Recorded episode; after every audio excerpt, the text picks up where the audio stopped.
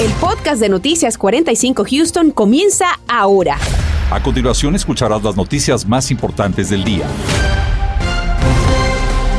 Iniciamos con una jornada con temperaturas frescas y estables hasta mañana martes en que el termómetro empezará a bajar lentamente y será ya para el jueves, día de acción de gracias en que los expertos esperan la llegada de un nuevo frente frío a nuestra región.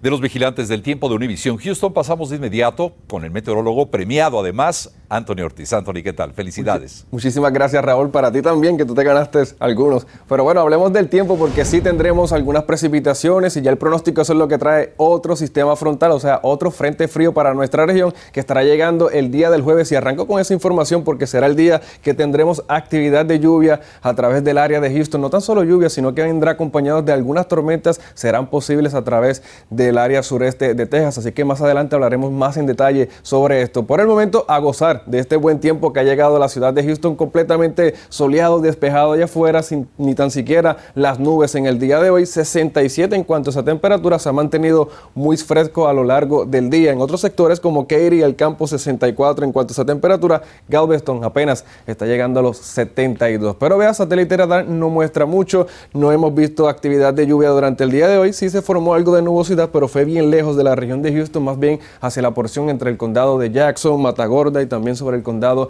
de Wharton. Pero con cielo despejado, ¿qué sucede? Bueno, que la temperatura continuará en descenso, así que muy rápido se enfría ese aire y vea que bien tempranito en la mañana ya tendremos temperaturas en ese rango de los 40 grados que será posible bien temprano para el comienzo de jornada de martes, así que habrá que sacar nuevamente esos abrigos porque vea Katy 43 el campo, 41 grados, 46 para Freeport, mientras tanto en el área de Houston se va a quedar en los mediados 40, mientras más hacia el norte la temperatura estará menor que eso, así que muchísima precaución si usted va a salir a correr en lo que es en horas de la mañana, pero ¿qué esperamos eh, efectivamente, especialmente para ese día de acción de gracias? que será efectivo, podrá salir a la intemperie. Bueno, con esa información yo regreso más adelante.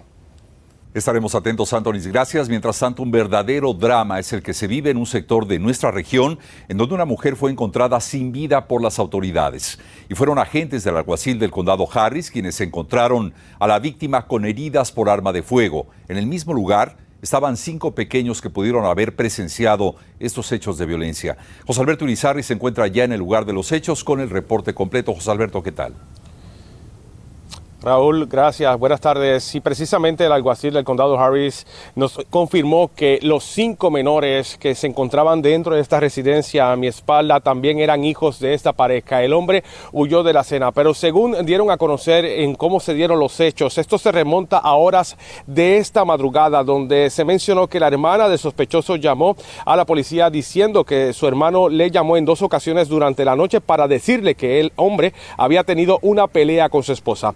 Oficiales al llegar encontraron a la mujer mortalmente baleada dentro de uno de los cuartos. El sospechoso no estaba en la casa, pero sí los cinco, cinco hijos de esta pareja, quienes se mencionó son menores de menos de ocho años de edad. Esta tarde una mujer que afirma que es la hermana del sospechoso salió a dar expresiones a la prensa, pero ella no se identificó y afirma que dentro de la casa había una niña y cuatro varones. Dijo también que ella no llamó a la policía ni sabe quién lo hizo. Al mismo tiempo sostiene que su hermano es inocente. My brother did not murder this young lady. Mi hermano no mató a esa mujer, dijo esta dama que salió esta tarde a hablar con la prensa. Dijo también que la vecina, que ella es vecina de esta pareja y que la relación eh, data desde el 2013 y que no estaban separándose ni tampoco tenían problemas. Aún así no quiso dar más detalles como el nombre de ese sujeto que todavía sigue siendo buscado por las autoridades. Este hombre, según la policía, huyó de la cena. Estaba en libertad bajo fianza y cuenta con una orden de arresto, pero ello al momento no ha revelado su identidad. De acuerdo a informes también tenían varios incidentes relacionados a, a violencia doméstica y precisamente varios de esos reportes se hicieron en esta, en esta casa donde ya lamentablemente tuvo un desenlace trágico. Reportando desde el área de Spring, José Alberto Erizarri, Noticias Univisión 45 un caso más de violencia con arma de fuego en nuestra región. Y vamos ahora a cambiar de tema porque muchos padres de familia se están preguntando qué tan eficaz es vacunar contra el COVID a nuestros hijos menores, sobre todo en estos días previos a las fiestas de acción de gracias. Daisy Ríos preguntó a los expertos que pudieron dar importantes consejos a quienes hoy tienen naturalmente muchas dudas. Daisy, adelante. ¿Qué tal? Muy buenas tardes. Ciertamente los pediatras nos dicen que es muy importante que los niños estén inmunizados previo a la celebración de Acción de Gracias, toda vez que estarán conviviendo con adultos y esto de alguna manera los podría poner en riesgo.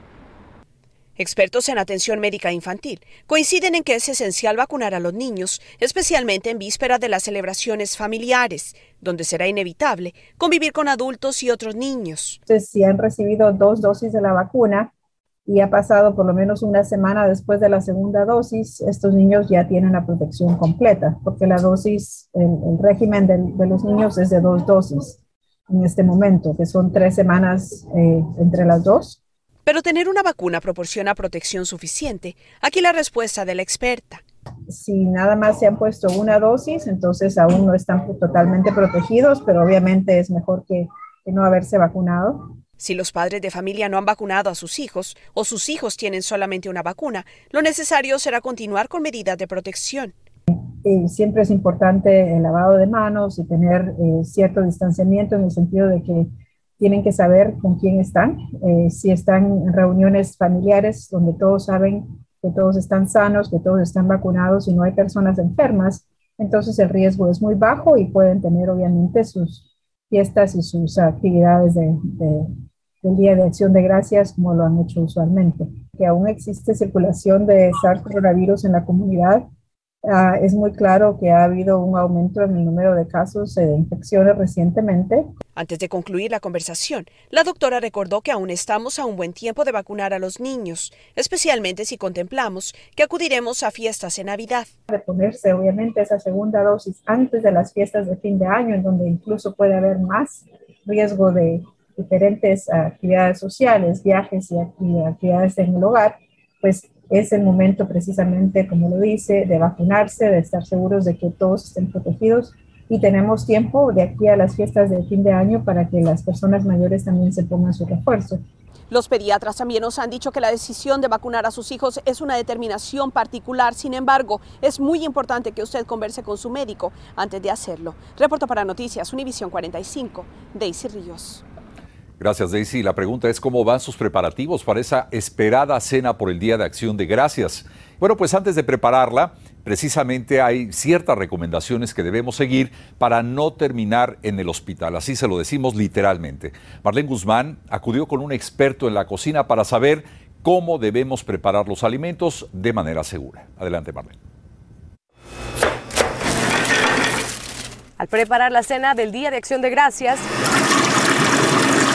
no se le ocurra lavar el pavo o el pollo crudo. Es la recomendación del Centro para el Control y Prevención de Enfermedades para evitar justamente enfermedades estomacales que podrían costarle la vida. Para conocer de cerca el proceso seguro al manipular estos alimentos, acudimos con un profesional de la cocina, el chef y dueño de restaurantes Aristo Gaspar. ¿Cuál es la forma correcta, con de experiencia, de cocinar o más bien de tratar un pavo antes de cocinarlo? Normalmente nada más eh, se descongela en el zinc y no lo lavamos directamente, lo, destapamos y lo ponemos en una charola. Con el fin de prevenir que las bacterias como la salmonela se propaguen a otros alimentos, familiares o incluso a sus invitados, según reporta el CDC. Mantengan el pavo crudo separado de otros alimentos. Evite lo que se conoce como una contaminación cruzada, es decir, no utilice los mismos utensilios, tabla o platos para preparar más platillos y asegúrese de limpiar muy bien las superficies, ya que el jugo del pavo podría contaminarlos. Y por supuesto no olvide lavarse muy bien las manos por al menos 20 segundos durante y después de la preparación de los alimentos. Una vez le haya agregado sus condimentos preferidos al pavo, al meterlo al horno debe asegurarse que éste alcance una temperatura interna mínima de 165 grados. El pavo lo metemos a 250 grados por dos horas. Y después, después de dos horas, a 350 grados por otras dos horas. Y está perfectamente cocinado. Para revisar la temperatura, pueden colocar un termómetro al interior del muslo ala o la parte más gruesa. ¿Cuánto tiempo si lo dejamos afuera podría ya ser un riesgo? Ah, eh, después de, seis horas ya es un riesgo de comer.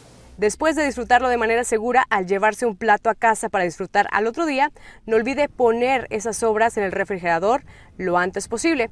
Y es que es la segunda causa más común de intoxicaciones alimentarias que afectan a unos 48 millones de estadounidenses cada año. 128 mil son hospitalizados y 3 mil mueren por consumir alimentos contaminados, de acuerdo al CDC. Por eso es mejor prevenir que lamentar este Día de Acción de Gracias. Para Noticias, Univisión 45, Marlene Guzmán. Tómelo muy, muy en cuenta y para conocer más de esta y de otras informaciones, les invitamos a sacar su teléfono celular, apuntar a este código QR que está apareciendo en pantalla. Una vez que aparezca un enlace, baje nuestra aplicación univision45.com. Ahí encontrarás artículos que hemos preparado para ti, por sobre todo lo relacionado a la seguridad sanitaria en esta época de fiestas muy importante. Nuestra aplicación es gratuita y después de descargarla, no olvide activar las notificaciones. Como lo hemos dicho, en estos días son muchos los que salen de vacaciones por el feriado de Acción de Gracias, así que les decimos qué hacer para que se vaya sin la preocupación de que su vivienda pueda ser robada. Además, guardias de seguridad presentan demandas civiles tras sufrir lesiones en el festival Astro World aquí en la ciudad de Houston. Le comentamos. Continuamos con el podcast de Noticias 45 Houston. Y miles de familias empiezan a salir de vacaciones con motivo del Día de Acción de Gracias. Y una de las mayores preocupaciones naturalmente tiene que ver con la seguridad de las propiedades, que en muchos casos quedan a expensas de los delincuentes. Sin embargo, existe una importante herramienta de la que nos habla el agente del Departamento del Alguacil, Luz Blanco. Luz, bienvenida. Gracias por estar con nosotros. ¿Y en qué consiste esta herramienta que ofrece su corporación? Buenas tardes. Sí, mira, eh, y no solamente nosotros, tengo entendido diferentes eh, agencias de policía ofrecen este programa que en inglés se llama ah, Vacation Watch, que quiere decir es un programa que los oficiales ofrecen eh, para estar patrullando el área de sus residencias cuando ustedes están fuera de vacaciones. Y este es un servicio completamente gratuito. Luz, ¿existe algún requisito para inscribirse en este programa de protección? No, ninguno, ninguno. Este, tengo entendido, bueno, nosotros al menos, el condado Harris, eh, puedes hablar al número de no emergencia y inscribirte por teléfono, dar tu dirección. También está el servicio en línea, puedes entrar a la página de HCSO, Harris County Sheriff's Office, solamente las siglas, y encontrar esta página se llama ah, Vacation Watch y es una Em, aplicación donde puedes eh, eh, meter toda la información, dirección, número de teléfono, los días que van a estar fuera, eh, los coches que están autorizados a estar en, en el enfrente del, del, garaje o en la calle estacionados, para cuando nosotros pasemos por ahí, podemos comparar la información y así vemos un vehículo que no está registrado podemos bajar y hacer contacto con la persona que esté, si es que hay alguien en el vehículo. Una herramienta vital en estos días. Eh, Luz, particularmente, ¿qué áreas del condado deben de estar más alertas por casos de robo? Es decir, al dejar la casa, eh, ¿quiénes deberían de estar más preocupados de una posibilidad de, que la delincuencia llegue? Mira, es, es impredecible. Eh, no podemos decir que lugares de bajos recursos o lugares donde, no sé, tal vez sea las casas más caras. Es impredecible. El, crimen está donde quiera, los ladrones están en donde quiera. Nosotros eh, invitamos a la gente a que no inviten al crimen, ¿no? Eh, traten de dejar una luz prendida traten de estar en comunicación con sus vecinos, que si los vecinos ven algo sospechoso o alguien sospechoso, que nos hablen eh, nosotros tratamos de prevenir en vez de después ir a hacer un, reporte de, robo, pero tienen que estar en constante comunicación con nosotros, con sus vecinos. Y muy importante, si tienen alarma, eh, asegúrense que la alarma esté vigente y que tenga su teléfono eh, al día, su número de teléfono al día. Repetimos importantes consejos en esta época de violencia, pero también una época vacacional en los que muchos se van con esta preocupación. Esto seguramente ayudará a mitigarlo. Gracias a la oficial Luz Blanco por esta información y por acompañarnos esta tarde. Gracias, felices fiestas. Y con motivo de las festividades de fin de año, especialmente en esta acción de gracias, las autoridades han establecido también operativos especiales de seguridad y respeto a las leyes de tránsito. Así lo anunció el Departamento de Seguridad Pública del Estado de Texas, que busca mantener segura a nuestra población durante las festividades. Este operativo se lleva en conjunto con autoridades locales en todo el estado de Texas. Y es que se espera que millones de personas salgan a partir de esta semana a las carreteras estatales y federales. Estás escuchando el podcast de Noticias 45 Houston. Mientras tanto, guardias de seguridad de Houston que trabajaron durante el evento musical Astro World en el Parque NRG han presentado ya una demanda formal contra los organizadores. Se trata de dos guardias que aseguran haber sufrido daños físicos y emocionales durante el desarrollo de este evento que cobró la vida de 10 personas. Ellos son Samuel y Jackson Bush, quienes resultaron lesionados.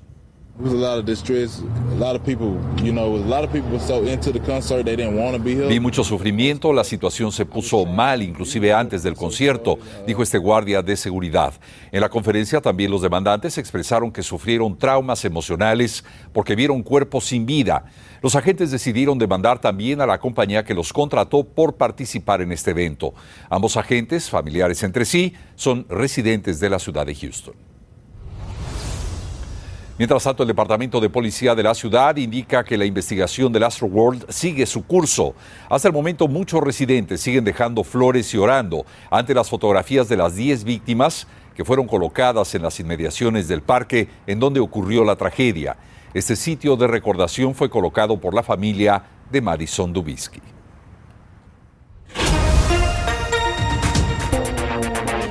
Tras el apagón vivido el pasado mes de febrero por la tormenta invernal, nos dimos a la tarea de investigar sobre las probabilidades que existen de que otro fenómeno similar en esa magnitud azote a nuestra región y nuevamente traiga consigo consecuencias que pocos podemos imaginar. Además, tras el incidente ocurrido en el desfile de Wisconsin y también, por supuesto, en el Astro World, le preguntamos a la ciudad de Houston sobre las medidas que se tomarán en los próximos eventos para celebrar el Día de Acción de Gracias. Así que con esto y más, lo esperamos a las 10.